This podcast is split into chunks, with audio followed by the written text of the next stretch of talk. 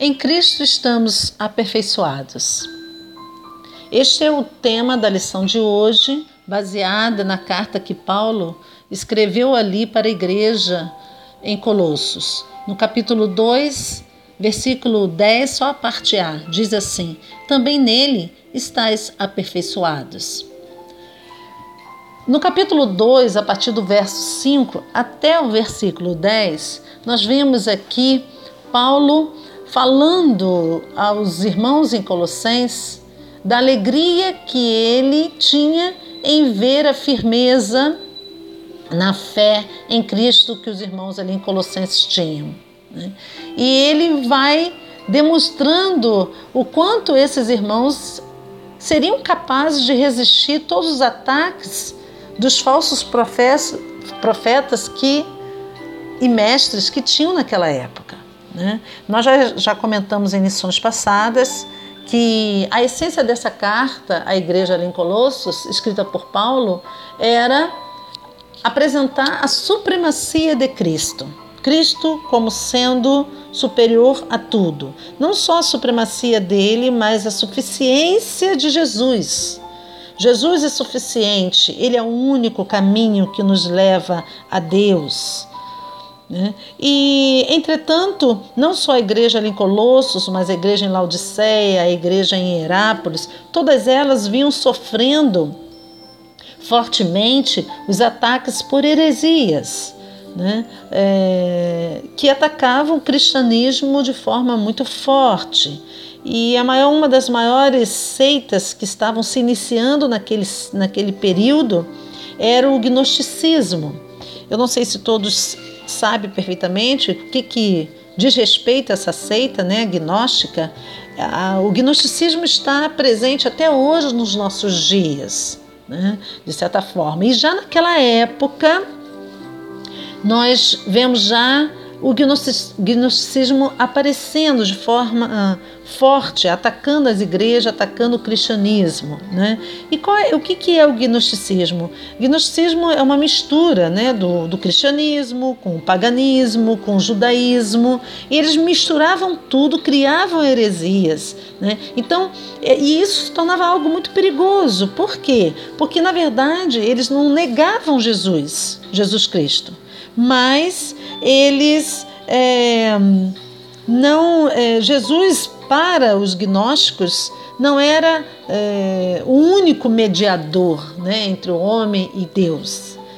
Os gnósticos apresentavam Jesus como sendo um dos mediadores entre muitos. Isso, de certa forma, poderia trazer um certo, é, uma certa confusão aos irmãos ali.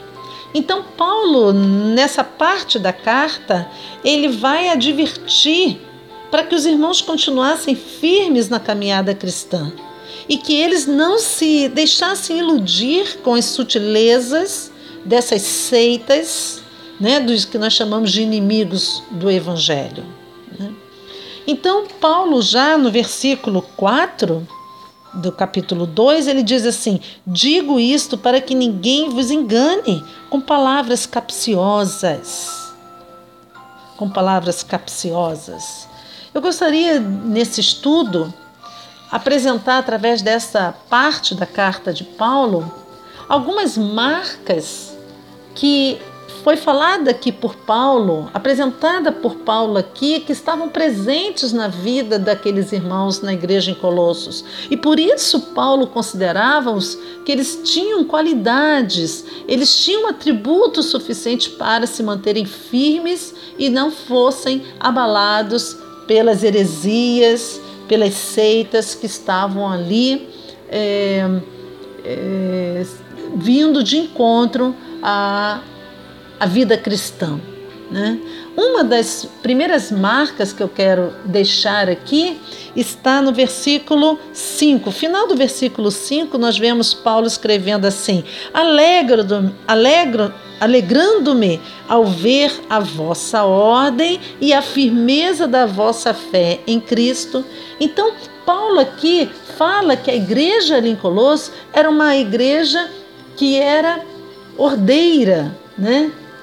Ela tinha disciplina E é interessante que esse, esse, essa ideia, que esses termos aqui, ordem e firmeza, são termos oriundos do militarismo, né? Podemos dizer assim.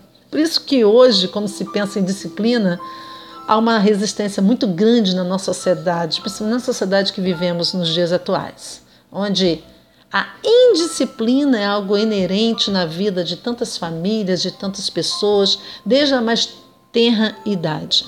Né? E nós vemos que o contrário disso, o crente precisa ser disciplinado. Disciplinado. E essa essa marca que Paulo vai demonstrar na sua carta. Ele está dizendo ali aos irmãos em Corintos: olha, eu me alegro ao ver a vossa ordem, ao ver que os irmãos aí são ordeiros, ao ver que os irmãos têm disciplina. Queridos irmãos, nós precisamos ser disciplinados no senhorio de Cristo. A igreja de Cristo precisa viver dentro de uma disciplina. E essa característica, essa marca, os irmãos ali em Colossenses tinham. A ideia aqui de ordem que Paulo fala, né? Alegrando-me ao ver a vossa ordem, é a ordem de realmente de um exército, né? Que está enfileirado, que está na posição devida, pronto para é, executar aí o trabalho né, sob o comando de um superior. Então, essa é, o, é a ideia de ordem. E da mesma forma, nós precisamos ter essa marca na nossa vida como crentes em Cristo Jesus, como igreja de Cristo Jesus. Precisamos ser ordeiros, precisamos ter disciplinas, precisamos ser disciplinados no senhorio de Cristo. Paulo não mostra só essa marca, mas ele fala da firmeza da vossa fé. Ah, quando eu lembro aqui que na palavra de Deus nos diz: sede firmes e constantes. Né? A firmeza da fé aqui. O crente não pode ser inconstante. Nós precisamos ter essa marca presente em nossas vidas, estarmos firmes na fé em Cristo Jesus. Também firmeza aqui é um termo militar. Firmeza quer dizer um exército sólido, pronto para enfrentar qualquer ataque do inimigo. Era isso que Paulo estava falando ali aos irmãos em Colossos. Né? Ele estava se alegrando porque ele via a ordem e a firmeza da, da fé que os irmãos tinham ali em Cristo Jesus. Uma terceira marca que Paulo destaca, é, destaca ali na igreja é, com, com os irmãos colossenses é a marca do firme compromisso ao senhorio de Cristo Jesus.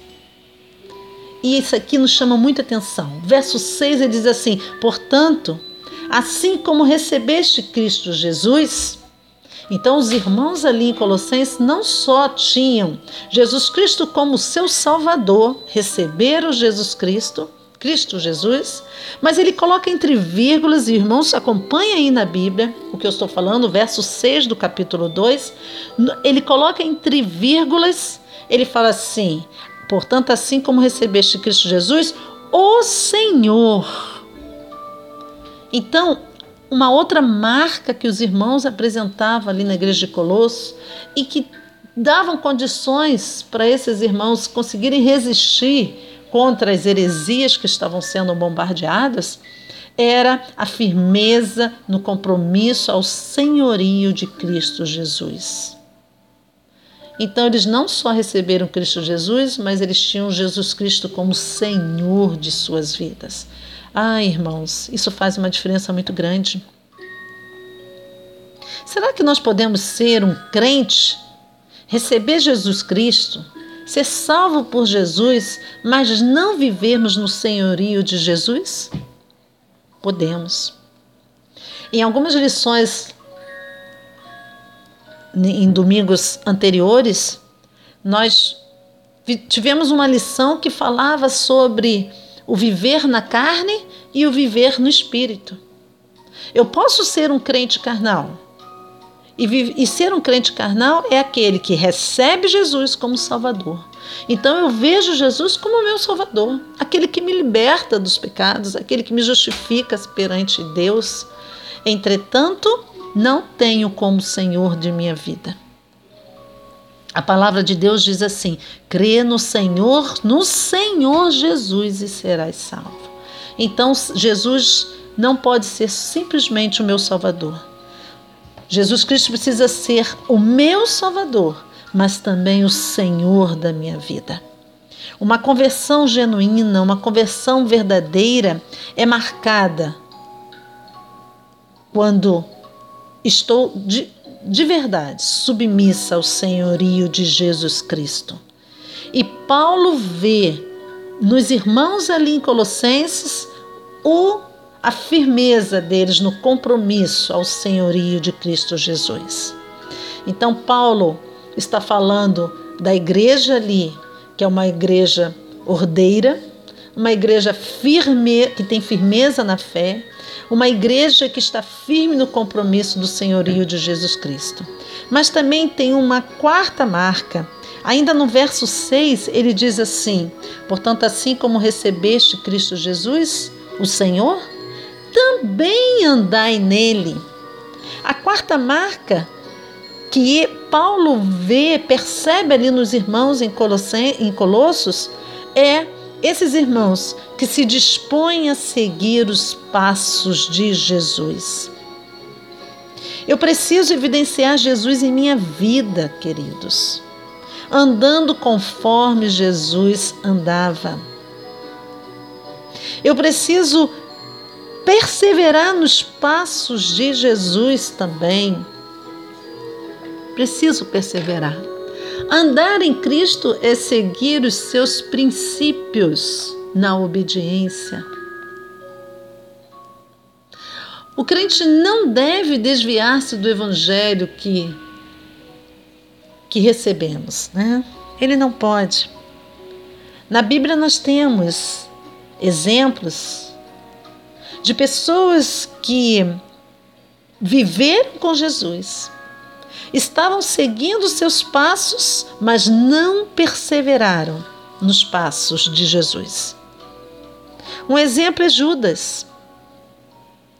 Judas ficou ali três anos durante o ministério de Jesus, acompanhando os sermões, os milagres, os feitos de Jesus por três anos, esse apóstolo seguiu nos passos de Jesus, mas Judas não perseverou. Judas vendeu Jesus, Judas não andou com Jesus, porque desistiu. Quantos têm desistido dessa caminhada? Quantos conhecer o Evangelho, conhece a palavra, sabe até que Jesus é o Salvador, mas não querem andar com Jesus. Não se dispõe a seguir os passos de Jesus. Paulo, então, aqui nesta carta, ele mostra essa marca que os irmãos ali deveriam ter e até tinham Portanto, assim como recebeste Cristo Jesus, o Senhor, também andai nele. Veja que é um verbo imperativo. Ele, Paulo está dando uma ordem. Anda, andai com Jesus. Seguir os passos de Jesus. Na Bíblia nós temos também um casal que não perseverou, perseverou nos passos de Jesus. Ananias e Safira. Lembram deles? Eles caminharam no Evangelho. Entretanto, lá na frente, eles não perseveram nos passos com Jesus e o final foi trágico de Ananias e Safiras. Mas ainda quero colocar uma quarta marca que Paulo vai evidenciar nesta carta aqui, que está no versículo 7. No versículo 7 ele fala assim: eu vou ler o versículo 6 para darmos sequência no versículo 7. Diz assim: Então, portanto, assim como recebeste Cristo Jesus, o Senhor, também andai nele, vírgula.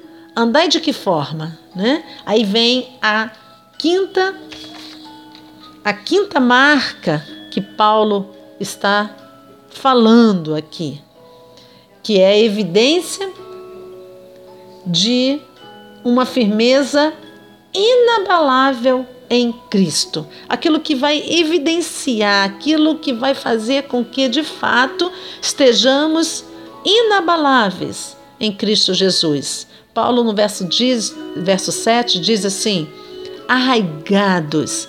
Andai então arraigados e edificados e confirmados na fé, como fostes ensinados. Eu quero aqui é, destacar quatro formas, né? quatro ideias ou quatro metáforas que Paulo se utiliza aqui para evidenciarmos que a nossa vida está inabalável, firmadas em Cristo.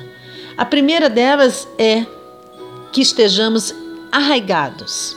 Em algumas versões bíblicas falam enraizados. Então, a metáfora utilizada por Paulo aqui é uma metáfora usando a ideia de uma árvore, né? Arraigada está firmados no solo. O solo é Cristo.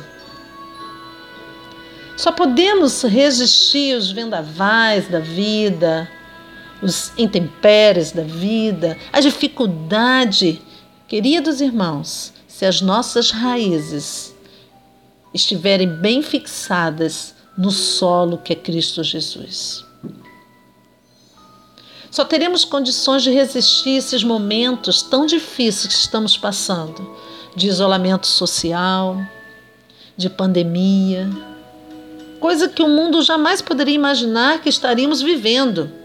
E não estou falando só de Brasil, estamos falando só de Vila Velha, estamos falando da Igreja Batista em Taparica, nós estamos falando de um mundo inteiro. De um mundo inteiro. Só podemos, só poderemos resistir esse momento tão difícil, tão difícil, se as nossas raízes estiverem firmadas no solo que é Cristo Jesus. Se pensarmos em raízes, nós podemos, né, nessa, nessa ideia metafórica aí, é, qual é a função de uma raiz? Da firmeza, né? A árvore ela cresce para cima, mas ela precisa crescer para baixo também através das raízes.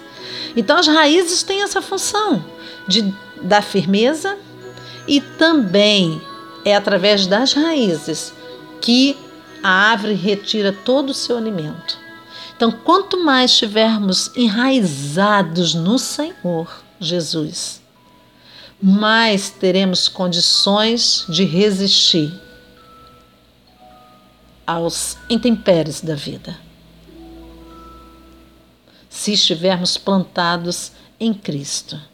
Então, Paulo fala aqui aos irmãos em Colossenses que precisamos andar nele arraigados, enraizados, com as nossas raízes muito profundas em Cristo Jesus.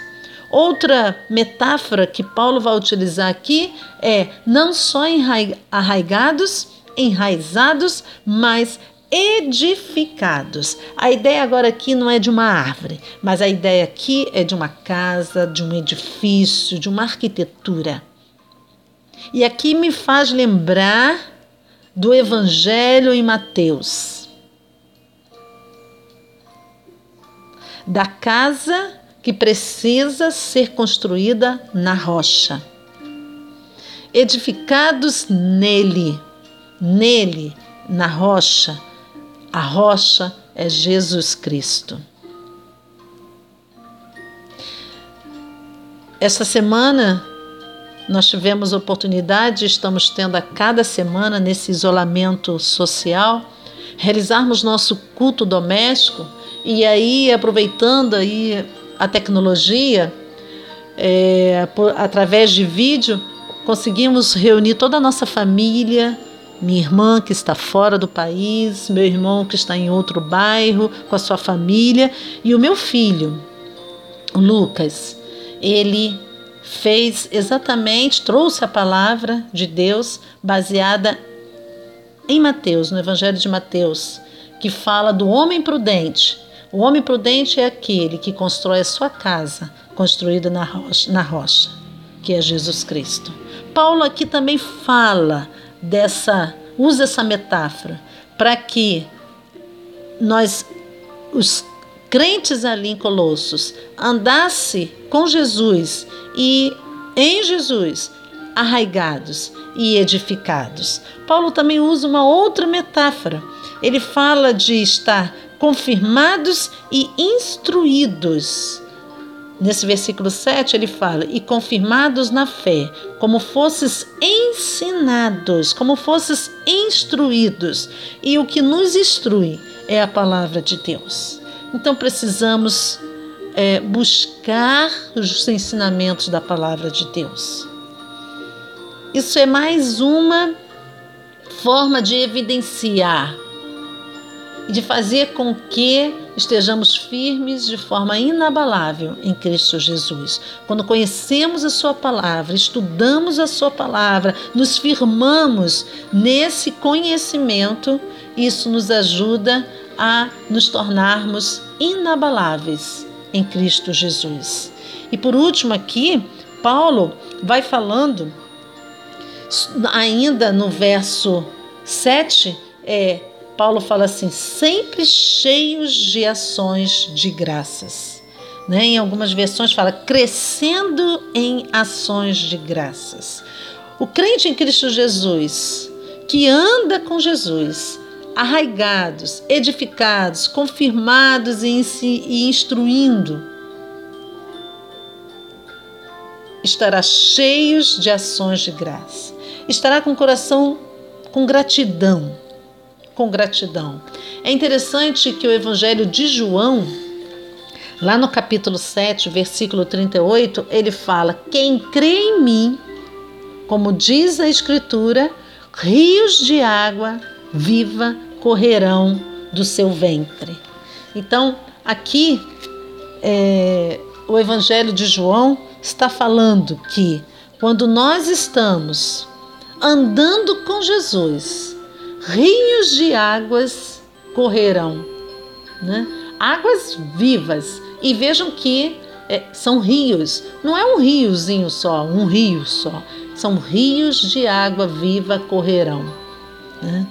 E nós estaremos crescendo dia a dia com ações de graças, em ações de graças com o coração grato a Deus. É tão difícil, né, irmãos, pensarmos assim. Nesse momento que nós estamos vivendo, será que o seu coração está grato a Deus? Será que está? Será que você pode né, estar buscando esse crescimento no Senhor nesse momento tão difícil de pandemia e com o coração cheio de gratidão a Deus? Gratidão porque Deus tem cuidado de vós. Gratidão até pelas perdas, né? Nós sabemos que tudo está no controle de Deus. É difícil, é muito difícil. Então vejam só, irmãos. Paulo, ele vai falar, né?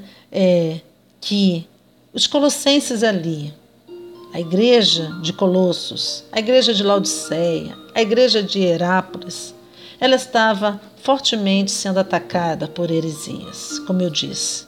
Essa heresia, uma das maiores seitas que vinham de encontro ao cristianismo, era o gnosticismo, que é essa mistura aí, né, de cristianismo, paganismo e judaísmo. Então, o gnosticismo ela, ele vinha de forma sutil, por isso que no verso 4 ele fala: cuidado com as palavras capciosas. Né?